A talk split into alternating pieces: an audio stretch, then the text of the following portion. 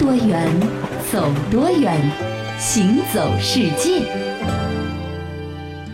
行走世界，大家好，我是一轮。各位好，我是贾云。我们节目呢，好像亚洲啊，就去过东亚的一些地方了，包括南亚以及太平洋上的一些岛屿。是中亚的这块亚洲腹地啊，我们好像涉足的不多。对，其实呢，我们对中亚很多国家的了解呢，也非常的浅薄。哎，倒是有一带一路的这样的一个行动了以后呢，我们发现很多的中亚国家呢，开始逐渐的进入我们的视线了。对的，其实啊，中国古代不是有两条丝绸之路，一条是陆上丝绸之路，一条是海上丝绸之路吗？没错，陆上丝绸之路其中。经过的很多的地方呢，其实都是中亚的国家。是在那个时候呢，古代的中国呢就已经和他们有着非常紧密的联系了。没错。所以今天行走世界节目一开始的时候呢，我们带大家去到一个听名字其实不陌生，但是对这个国家你可能并不了解的地方，嗯，叫做乌兹别克斯坦。其实，在中亚的很多国家都是以斯坦命名的啊。这个好几个斯坦呢，一直是没有太搞清楚。是。那今天咱们先来关注乌兹别克斯坦，它呢是位于中亚腹地的，它面积大概是四十五万平方公里，就是和咱们的这个黑龙江省的面积差。差不多，嗯，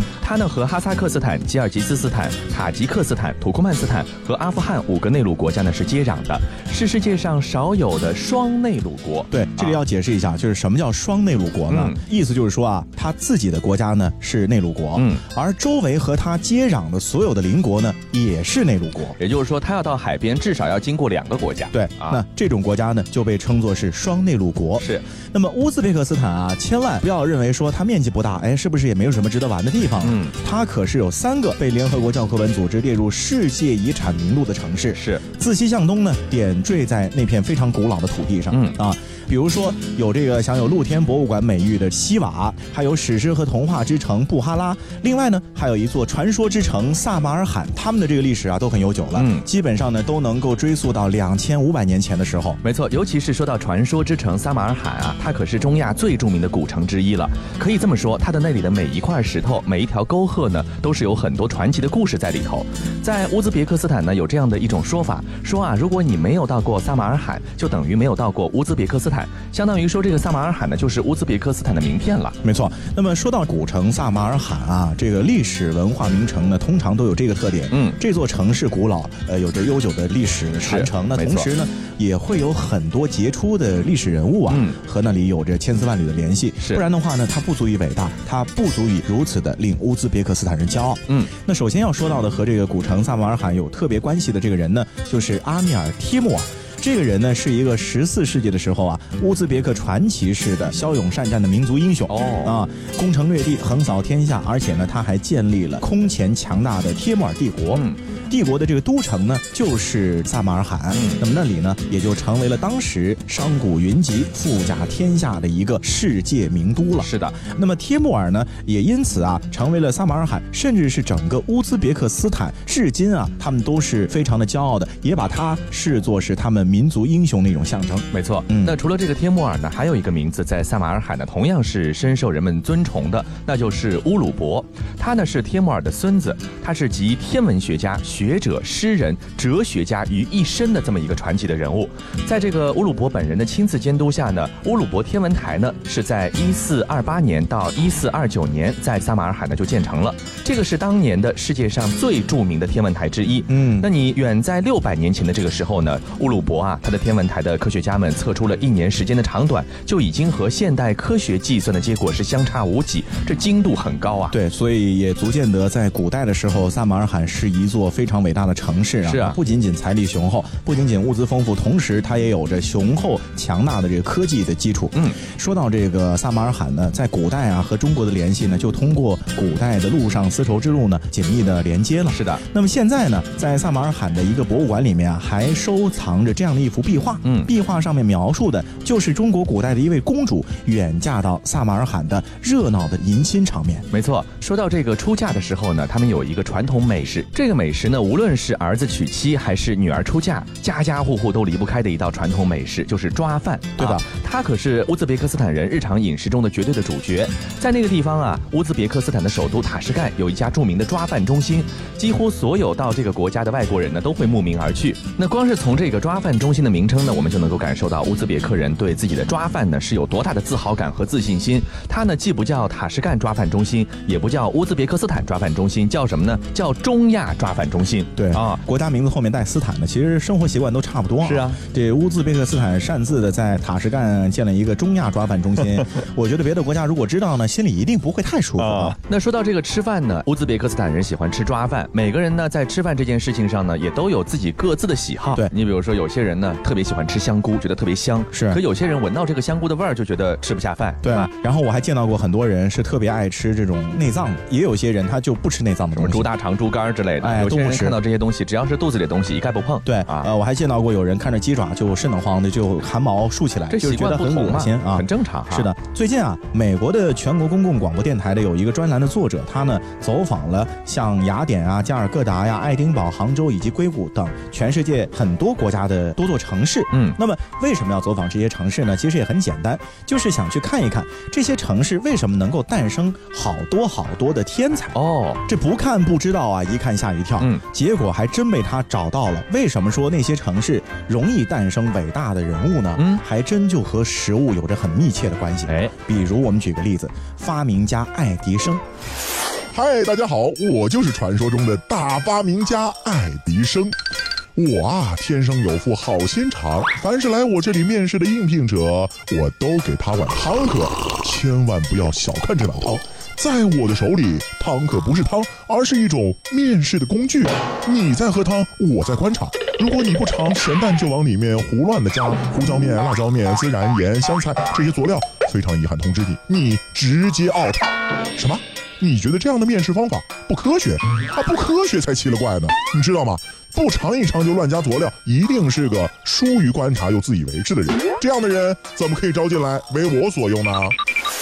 又比如说，这个法国大作家呢，巴尔扎克是这个样子的。Hello，我就是传说中人见人爱、花见花开的大文豪、大作家、大名人巴尔扎克是也。我不仅狂热的迷恋着写作，对于咖啡，我也是一直执着的不能自拔的爱着它的。我实在是太爱喝咖啡了，以至于如果我不在家，那么我一定就在咖啡馆里；如果我不在咖啡馆里，那么我一定是在去咖啡馆的路上。在我熬夜写作的时候，咖啡就变成了我的最佳拍档，因为咖啡一旦进入了我的胃，马上就引发我身体的骚动，思想列队开路。犹如三军先锋，战斗就这么打响了。一晚上喝五十杯左右高浓度的咖啡，别提多带劲儿了。不信你试试就知道了。哥这不要太红。这感觉还千万不能太好，为什么？因为这个咖啡喝多了，对身体还是有损害的。是啊，这巴尔扎克每天靠喝咖啡来刺激他大脑运转高速的写作啊，是，但是有副作用，就是常常会引发他的胃痛。而且这巴尔扎克呢，年仅五十一岁啊就陨落了。哦，这个死因呢也是咖啡因中毒。这喝咖啡因能中毒，得喝多少咖啡啊？所以我说这咖啡呢，呃，一天得适量，你喝个一杯两杯，我觉得就差不多了。没错，这有爱到死的呢，就有恨到死的。这希腊数学家呢，毕达哥拉斯呢，他是极其讨厌豆子的。嗯，他不仅呢自己不吃，甚至是连摸都不行，还努力的让他身边的其他人呢也不要吃豆子啊，就是自己觉得不好，还劝身边人爱吃的也不要吃 的，是吧？这个令人哭笑不得的是，最后啊，这位拒绝吃豆的大家呢，居然是因为豆子而死的啊！相传啊，当时有人要伏击他，而他呢在逃跑的路上呢就拒绝踩踏豆田，结果呢就是因为路线可能出问题了啊，哎，在田边上呢被抓住处死了。对，就不愿意走捷径，对，最后交代了啊。是啊。那我们最后来说一说这个生物学家达尔文，嗯，他呢是不仅喜欢去研究各种各样新奇的动物，更重要的是啊，他还会吃它们。嗯，在剑桥大学的时候呢，这达尔文就是美食俱乐部成员哦，啊，他们每周呢都会聚一次，在一起呢吃很多的食鲜美味。哎，我觉得他们再能吃，也比不上咱们现在能吃的这些品种吧。他们能吃的，我觉得我们真还你不一定敢吃。比如说他们吃老鹰，哎，吃猫头鹰，天哪，还吃麻鸭、乌鸦啊，哎，就各种各样的东西。天哪！后来呢，这达尔文。不是跟随着英国皇家海军进行航行吗？是啊，在五年里面呢，写下了长达三百六十八页的动物学笔记，收集了一千五百二十九个保存在酒精里的标本和三千九百零七个干标本。嗯，那么在探索的这个过程当中啊，他不仅仅是做科学，同时呢，他还有幸尝到了像球鱼啊、鬣蜥啊、巨龟啊等等的各种各样的就是稀奇古怪的东西，哎，甚至当时欧洲人都没见过的，他都尝过了。而且啊，他还写了，比如说他认为球鱼。鱼的这个味道就和鸭子的味道差不多啊。后来啊，他的事业呢，呃，也被人继承了，嗯，而且呢，被他继承之后呢，中国人民就耳熟能详，千家万户都知道了。这个人呢，就是贝尔格里尔斯啊，哎，甚至于有一些作家，他的灵感的来源非常的奇葩啊，不是说特别好吃的东西，我吃的很多，像前面我们说到的巴尔扎克喝咖啡啊，喝的如痴如醉的这种感觉，然后文思如泉涌。但是有一些诗人啊，他觉得闻到一种特殊的味道，会让他能够有很多的创造力和发散性灵感，是吧？哎，比如说诗人席勒，他喜欢在办公桌下放一箱苹果。那一般来说，苹果这种芳香的气味呢，确实让人家能够觉得身心愉悦。对，可他放的不是新鲜苹果，而是烂苹果。哎呦，真不知道这个烂苹果怎么会激发诗人的灵感。我估计他可能想自己做苹果醋啊。这个，反正每一个人对于美食呢，都有不同的这个嗜好。对啊，人家有一个说法的，说这种气味能够让他回想起自己长大的那个农村的环境，这个环境可以让他有这个创作的灵感。嗯，所以说你看，天才的形成还真不是一蹴而就的，不仅仅要有聪明的大脑，有的时候吧，一些特殊的爱好，一些特殊的饮食习惯，可能也会助你在成为天才的道路之上先人一步。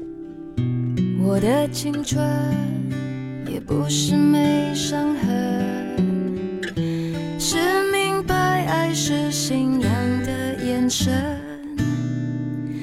什么特征，人缘还是眼神，也不会预知爱不爱的可能。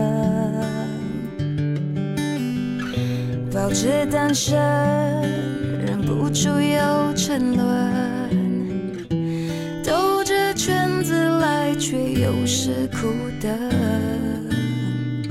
人的一生，感情是旋转门，转到了最后，真心的就不分。有过竞争，有过牺牲，被爱筛选过程，学会认真，学会忠诚，适者才能生存。懂得永恒，得要我们进化成更好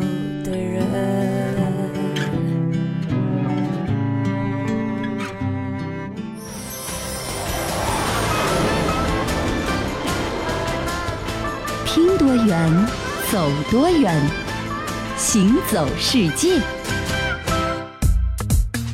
欢迎继续回到《行走世界》，大家好，我是一轮，各位好，我是贾云。我们前面讲到了很多天才对于美食呢都有特殊的一些爱好，是。他们为了能够激发自己的灵感、创意啊啊，或者说纯粹因为喜欢呢，呃，他们会吃很多他们觉得好的东西。对，但是对于我们一般人来说呢，因为你没有如此天才般的聪慧的才智，嗯。啊，包括过人的这个文采，是，所以说呢，在吃上呢，你也不能够太过的张扬，大家一定要少吃，因为多吃啊，容易这个身材走样，就一点都不性感了。对，关于性感这件事儿啊，每一个人。呢我觉得对于性感的标准也不太一样，嗯啊，但是总而言之呢，我觉得好身材呢一定是性感的一个非常重要的表面特征。对呀，没有一个好身材很难谈得上性感。嗯，最近啊，我听到有一种说法，就是把欧洲的男人和咱们这个东亚的男人呢做了一个比较，结果就是说，普遍投票认为东亚的男人，或者说以中国、日本、韩国为代表的这个男性呢不性感。哦啊，其实呢，要说到这个问题呢，我们首先要把性感这个概念呢来做一个澄清。对，这不是说我们日常生活当中的说的仅仅是异性的互相吸引，它其实，在心理学家来看呢，是有一个异性间的吸引力的科学的原理的。其实就是什么呢？好的基因对异性的一种吸引力啊。那么就是俗称外貌协会或者才艺协会，对吧？那么从进化心理学的角度来说呢，女性呢希望自己的后代可以拥有更强健的身体、出众的运动能力、各种才艺天赋，所以可能会觉得我要去选一个更加适合和我来结合、生下优秀的一个后代的对象。对的，明白了。所以说，其实有一些男同胞啊，这个异性缘挺好的。其实呢，这些异性看中的可能是他潜在的那些基因啊，对吧？是，这其实是人的一个生物性的表现啊。那另外呢，在选择的时候啊，也会因为不同的这个状态呢，出现一些分化。比如说，如果说是想要选择长期固定伴侣的啊，那么人呢通常会权衡对方的各种条件，哎，而不是只看一项。是，但是如果是一种短期的择偶，嗯啊，比如说我们这一见钟情的，是啊，也没想过未来要怎么样的，对。那么基因性或者说生理性的吸引呢，就就显得是淋漓尽致，嗯就完全是受他的主导的。对，嗯再说到性感，其实，在不同的人、不同的国家、不同的人群之中的定义是不一样的。没错有些人觉得，尤其是西方的女性认为啊，胡须、腿毛、这胸部的一些毛发这些地方旺盛呢，是男人性感的一个基础。嗯，一身腱子肉或者倒三角身形的男人呢，是最性感的。总体来说呢，西方的审美呢，偏向于那些看起来雄性激素分泌特别旺盛的猛男这样的一种体型的人。啊那么想一想，美国的电影和电视剧，特别是一些那个动作大片的男明星啊，都是像施瓦辛格那种身材的，哎哎，这种是他们认为的性感的标准。或者现在的什么美国队长之类的啊。哎，没错，那么，如果从这样的审美角度出发呢，中国或者说整个东亚的男性呢，确实显得不够男人，啊因为我们没有如此旺盛的毛发，对啊啊，肌肉也没有他们那么的粗大。是不过呢，其实啊，我们东亚的这个文化历史呢，本来就不稀罕这种肌肉发达的男性所谓的是吧？，对，比如说我们以中国为例子啊，啊因为我们比较了解嘛，嗯中国有一句话叫做“至刚易折”，哦上善若水。明白了。其实，在老祖宗们眼中啊，这种一身肌肉的男性呢，就看着像个卖大力丸的这种做劳动的。就是像莽夫一样的感觉，是的吧？而且呢，这样的人呢，在古人眼中啊，还是短命的代言词、嗯啊，觉得不够长寿。是那么，在古人眼中，理想男性的身材应该什么样的呢？应该是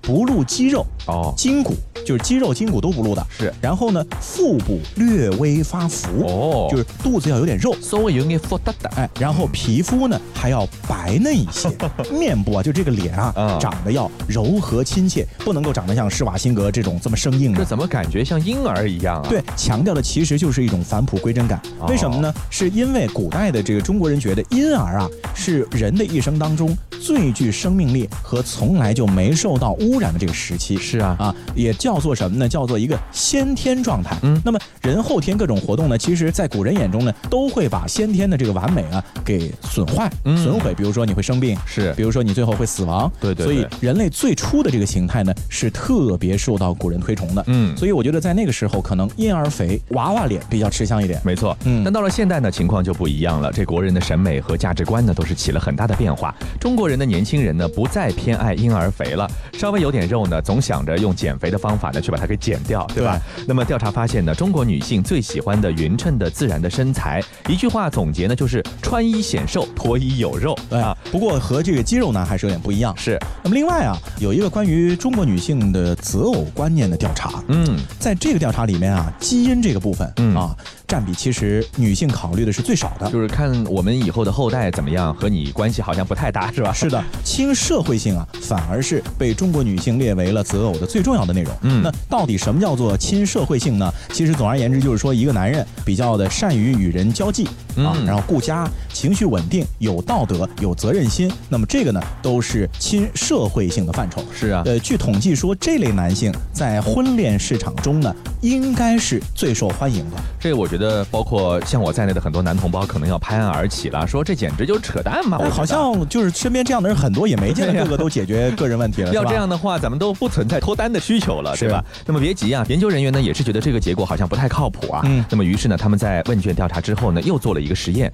通过呢给这些女性播放一些带有不同配偶价值信息的男性照片，然后呢用仪器来观测他们眼球的注视时间，啊来判断啊他真正瞩目的、真正内心需求的到底是什么样的男人就是。说眼睛骗不了人，对呀你填的东西经过大脑反应，可能也不是完全哎，真实。这可能是太理性了。这结果是什么呢？这女性在那些显示出资源丰富的男性身上呢，停留的平均时间的最多。啊简单来说呢，就是他们还是愿意更加在意配偶是否可以提供更多的资源，是否有更高的社会地位。对，这其实呢也符合进化心理学的一个研究，嗯而且这个研究呢是对跨越三十七种文化得出的一个共同的研究的结果，是就是其实现代社会中的女性啊，更倾向于寻找在资源上比自己更强的男性，是。来组建家庭，对。啊，甚至于啊，比如说我们觉得现在有很多的这个女强人，她们本身呢就有高学历，对。然后高智商、高收入，资源很丰富。同时资源也很丰富，那么她们是不是可能就可以找一个不要太强势的男性呢？啊。绝对不是这样。哦。啊，他们并不会因为自己的优秀而放低对于配偶资源的要求，嗯，他们只会要求自己的配偶收入更高，地位更出色。是，所以说这样就出现了一种所谓的白骨精这样的一种说法了啊。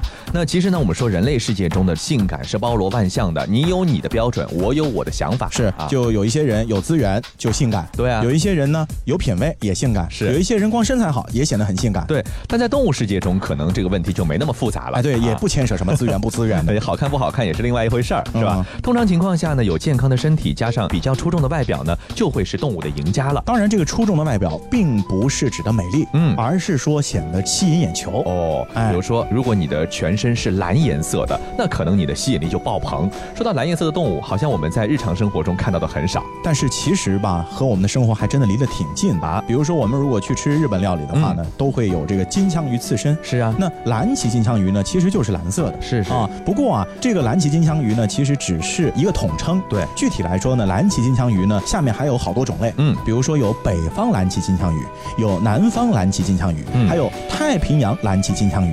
那么其中呢，北方和南方的这个蓝鳍金枪鱼啊，都已经被世界自然保护联盟列为极危的保护动物了。哦，那这个珍贵程度到底有多高呢？就是比咱们的国宝大熊猫啊还要再高一个档次。哦，这两种金枪鱼很少了。嗯，那么如果说蓝鳍金枪鱼，我们把它用一个拟人的形象呢，那必须是一个肌肉猛男啊，而且呢是身形魁硕的。他们呢鱼雷型的身体中呢有四分之三都是肌肉，哇，好厉害的，对吧？这些肌肉呢提供了强大的力量，传输到它的新月形的尾巴上，使它能够用非常快的速度在海洋中游泳。有记录以来呢，人类捕捉到的最大的蓝鳍金枪鱼呢，长达四点五八米，重呢六百八十四公斤，可能可以和这个海明威笔下《老人与海》中的那条巨大的鱼相媲美了。也有可能这巨鱼的原始形态就是金枪鱼呢。是啊，呃，你看这个蓝鳍金枪鱼呢，在海洋中呢，它可以说是一个顶级掠食者。他们捕捉什么呢？它作为一个大鱼就吃小鱼啊，嗯，还有吃乌贼鱼啊，还有一些浮游动物啊，这些在他们的食谱里呢都是占有一席之地的。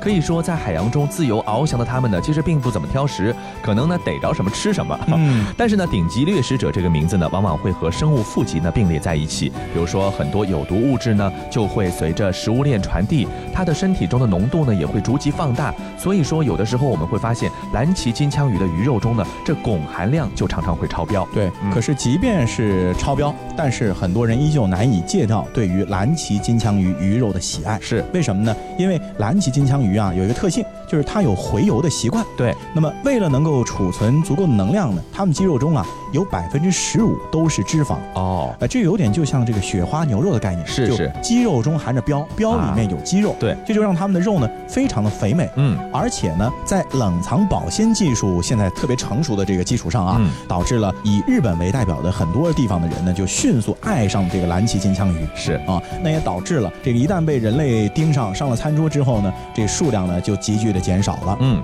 不过我个人认为啊，其实这个蓝鳍金枪鱼呢不仅仅说挺好吃的，它的观赏价值啊也很高。是美国的作家格瑞伯格就曾这样来形容蓝鳍金枪鱼，说刚离开水面的时候啊，蓝鳍金枪鱼的背部跳动着霓虹般的蓝色，嗯，腹部则闪耀着银粉色的晕彩，它们看起来就像海洋一样。哦哦，所以我觉得呢，我们应该采取一些行动，让这种那么好看的颜色的这个鱼呢，不要全部都端上了我们的餐桌了。是，那留一些下来给我们观赏，让我们子孙后代也能够看到这种海洋当中的肌肉蓝猛男。嗯，说到这个蓝鳍金枪鱼，可能是人见人爱啊，但如果你在自然界中看到另外一种蓝色的生物，你一定要远离它。是啊，这样的一个动物叫做孤蓝箭毒蛙，它是产于南美洲的一种身长不过四厘米的一个青蛙啦。那看上去好像也没什么威胁啊。是啊，你看和我们熟悉的青蛙不同，它们呢也不太喜欢游泳，一般呢我们在树上才能够看到孤兰箭毒蛙的身影。那么有的时候呢，在小溪旁边的覆盖着青苔的石头上呢，可能也会有它们的踪迹。这个箭毒蛙呢，它有一身让人惊叹的亮蓝色的皮肤，在暗处的时候呢，这种青蛙它会呈现出深邃的宝石蓝。你可能会觉得，哎呀，我发现一颗宝石了，赶紧去看，结果发现那宝石会动。而在亮处呢，它们能够反射出炫目的荧光。啊，这样的一个非常惹眼的外表呢，其实是传达了一个信息，就是大爷我有毒，你千万别靠近我。它不是为了美，其实是为了了让别人知道，是不要去吃了它。没错啊。那么这个箭毒蛙的毒性到底有多厉害呢？嗯，其实吧也没那么严重。为什么呢？因为主要这箭毒蛙的毒素啊不是体内自己形成的哦，而是要通过后天的外部习得啊。就是说，它吃的东西如果有毒呢，它就可以有毒。嗯嗯。他吃的东西如果是无毒的，那它其实也就没毒了。是。所以现在啊，还有一些这个人工养殖的箭毒蛙，就不给他们喂毒虫，什么蚂蚁、蜘蛛、蜈蚣不给他们喂，就给他们喂那些没毒的虫啊，就导致箭毒蛙呢也就没有了毒性。是。嗯呃，但是在自然界中啊，毒性最强的箭毒蛙呢是金色箭毒蛙，它的身体内所含的毒素呢能够杀死十个成年人，那也就够厉害的啦。一般毒蛇才能够到达这样的一个地步。而且关键是因为它身材小嘛，是啊，人们会麻痹大意啊，不太会在意它，对吧？那么孤兰箭毒蛙的毒性呢，虽然说没有这么强，但是也差不了太多。所以说，在南美很多当地人呢，依旧会捕捉这样的一种青蛙，利用它皮肤上分泌的毒物呢，来制造箭毒，作为一种武器来使用了。嗯，所以它的名字我估计也就是这么来的。是。好了，说到这儿，我们今天的节目就到此结束。我是一轮，我是贾云，感谢大家的收听，我们下期再见。你的眼睛，蓝色的一面，还总是太安静，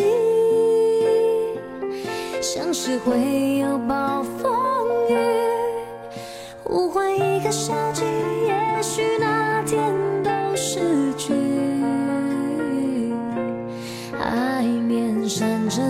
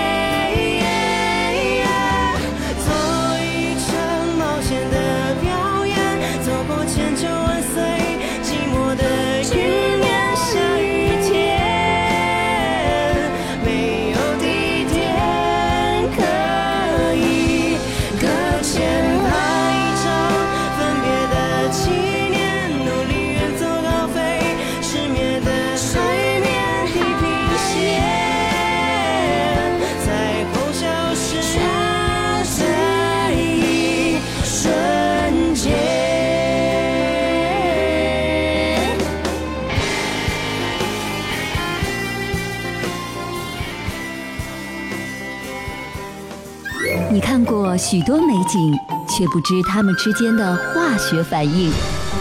听威斯敏斯特的钟，英国王室爱喝的奇能红茶来自中国，爱吃辣的四川人遇见咖喱天堂的印度老兄，印度洋的鲸鱼在嬉戏，穿越蓝色海洋。海洋上的铁路，并非只存在于宫崎骏的异想世界。听多远，走多远，行走世界。